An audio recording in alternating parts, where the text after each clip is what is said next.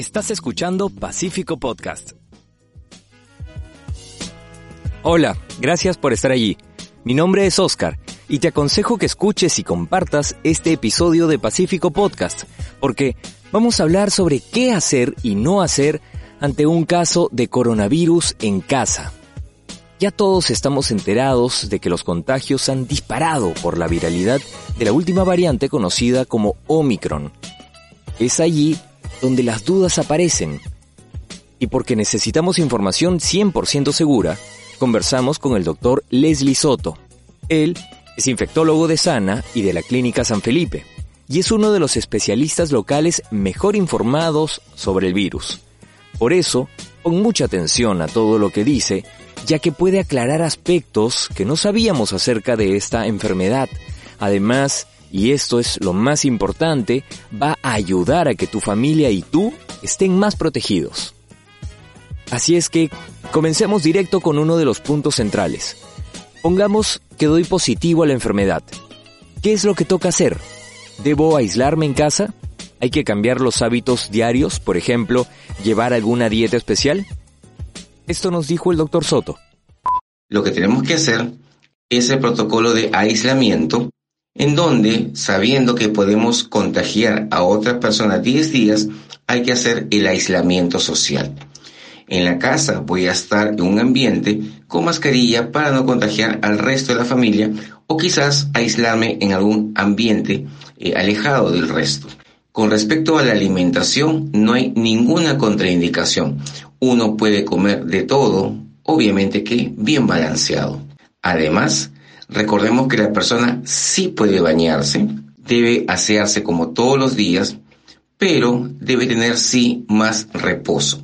Es una enfermedad en la cual el reposo es fundamental y además la hidratación también. Con el aumento de los contagios y para no abarrotar más los servicios de salud, se recomienda controlar los síntomas en casa, pero ¿cómo debe ser exactamente este control?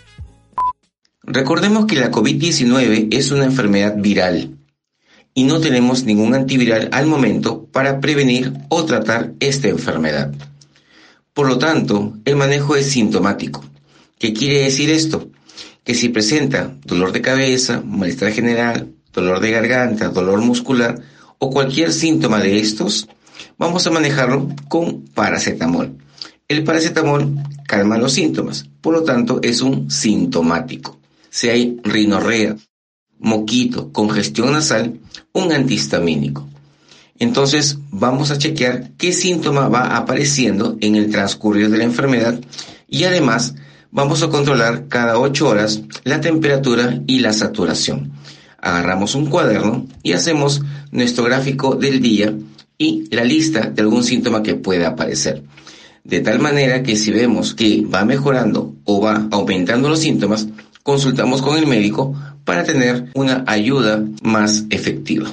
Todo bien, me parece que lo más difícil es entender cuándo ese control escapa de nuestras manos.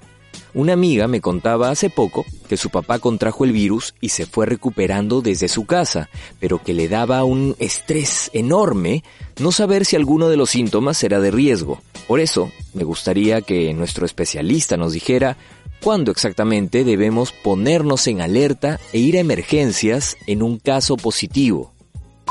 Como esta es una enfermedad viral, vamos manejando los síntomas como lo hemos dicho repetidas veces. Vamos a ver cómo está la saturación, cómo está la temperatura y vemos qué signo o síntoma va apareciendo. En la costa, por ejemplo, donde la saturación es normal de 95% a 100% y vamos viendo que va disminuyendo y baja de 95, debemos acudir a emergencia porque se está incrementando la demanda de oxígeno de nuestro cuerpo.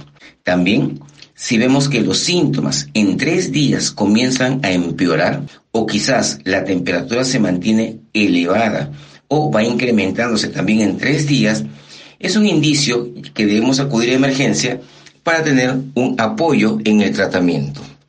Excelente.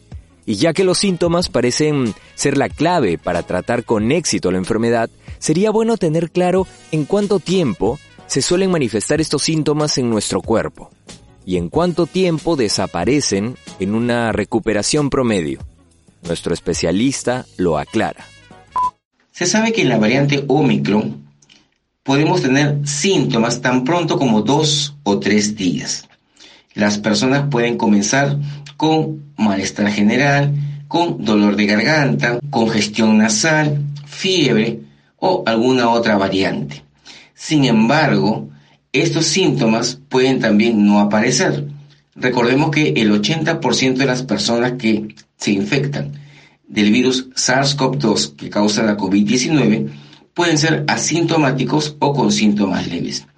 Por lo tanto, habrá mucha gente que no tenga ningún síntoma y algunos síntomas leves. En promedio, van a tener estos síntomas unos 4 a 5 días, en promedio. Pueden ser más o pueden ser menos. Por eso, si hay síntomas de la vía respiratoria superior, una gripe fuerte, quizás influenza o quizás COVID-19, debemos tener siempre el control de los síntomas, temperatura, saturación y con la ayuda del médico podemos superar esta enfermedad dando siempre los consejos adecuados y tomando la medicación exacta. Recuerden, solo sintomáticos. En esta enfermedad no se usa antibióticos. Una de las dudas más frecuentes tiene que ver con las pruebas de descarte. Están las caseras, las antígenas y las moleculares. En el caso de la variante Omicron, he escuchado decir que las antígenas son más efectivas. ¿Es cierto esto? ¿Y cuántos días con síntomas debemos esperar para aplicarnos la prueba? Las pruebas moleculares, antígenas y caseras tienen buena sensibilidad.